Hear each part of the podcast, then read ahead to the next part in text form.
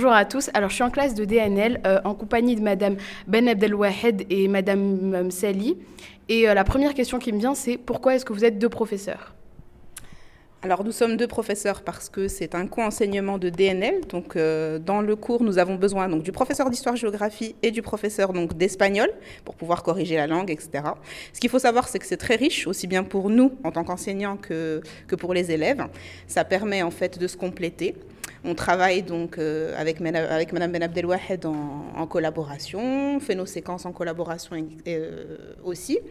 Et, euh, et c'est vrai que pour ma part, en tout cas, j'avais jamais fait de co-enseignement et je trouve ça très riche. C'est très très enrichissant. Bonjour Madame, accepteriez-vous de répondre à, à quelques questions? Oui, bien sûr, sans problème.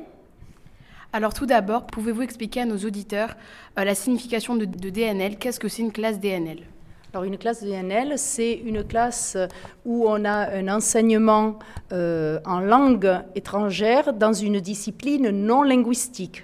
C'est-à-dire, euh, on va euh, faire de l'enseignement en espagnol sur une matière qui normalement se fait en français. Très bien. Et enfin, euh, qu'est-ce que vous avez fait pour la semaine des lycées français dans le monde?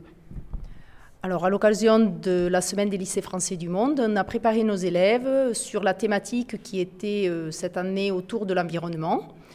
Et nous avons travaillé euh, la chanson engagée euh, sur l'immigration, le thème de, de l'immigration entre le Maroc et l'Europe et ses conséquences tant sociales que environnementales, puisque euh, le fait qu'il y ait une immigration clandestine à destination de l'Europe laisse des traces sur les paysages, sur l'environnement, tant en Afrique du Nord qu'en Europe. Merci beaucoup, euh, c'était très intéressant.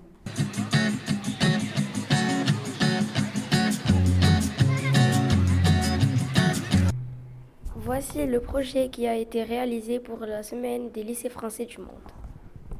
Buenos días a todos. Con mis compañeros vamos a presentar y interpretarles una canción comprometida que se titula Clandestino del cantante Manu Chao.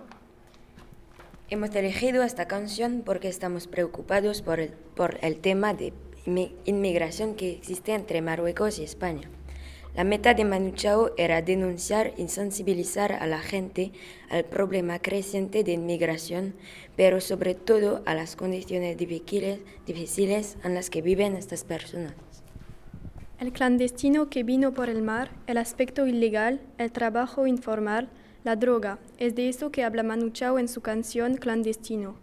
Los temas empleados son una forma de llamada al debate sobre la inmigración, sobre todo clandestina, se reconoce el ritmo latinoamericano en el medio ambiente del estrecho de Gibraltar, propio al, al mestizaje cultural y musical.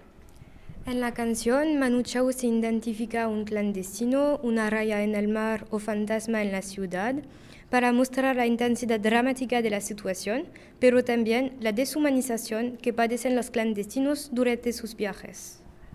El clandestino de Manu Chao es un hombre que se ha comprometido en una aventura arriesgando la vida, pero eso no le importa. Lo importante para él es tener una vida mejor. Se puede comparar este personaje al deserteur de Bolivian. Los dos tienen que transgredir la ley o bien para sobrevivir o bien para defender principios humanos.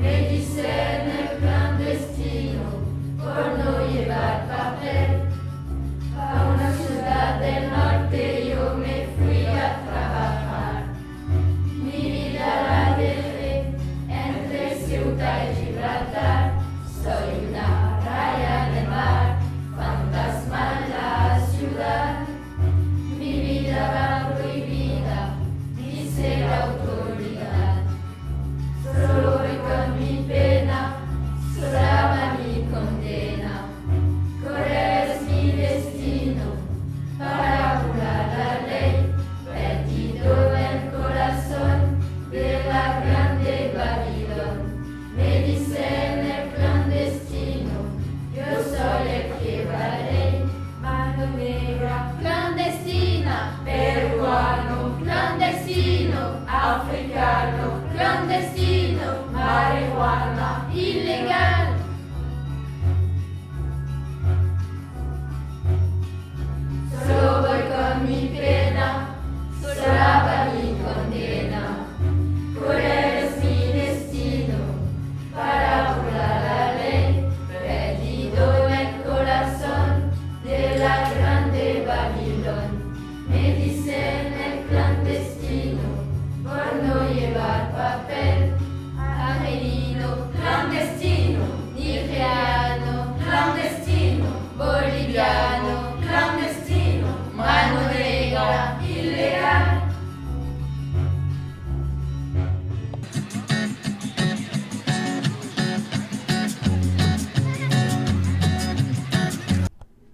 Hola Hola Hola Alors, tout d'abord, pour vous, quel est l'intérêt de faire l'histoire en espagnol?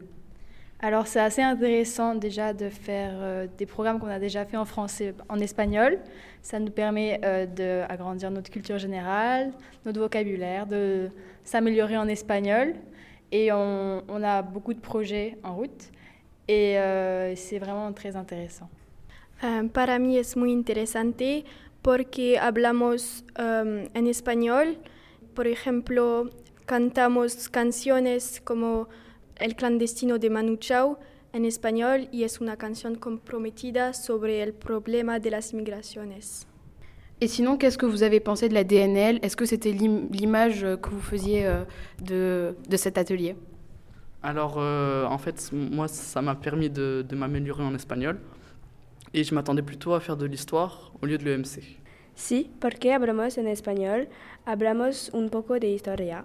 Trabajamos también uh, sobre temas como las canciones comprometidas uh, o la laicidad o el sitio de la mujer, temas que, no, que nos interesan mucho. Muy bien, gracias. Gracias.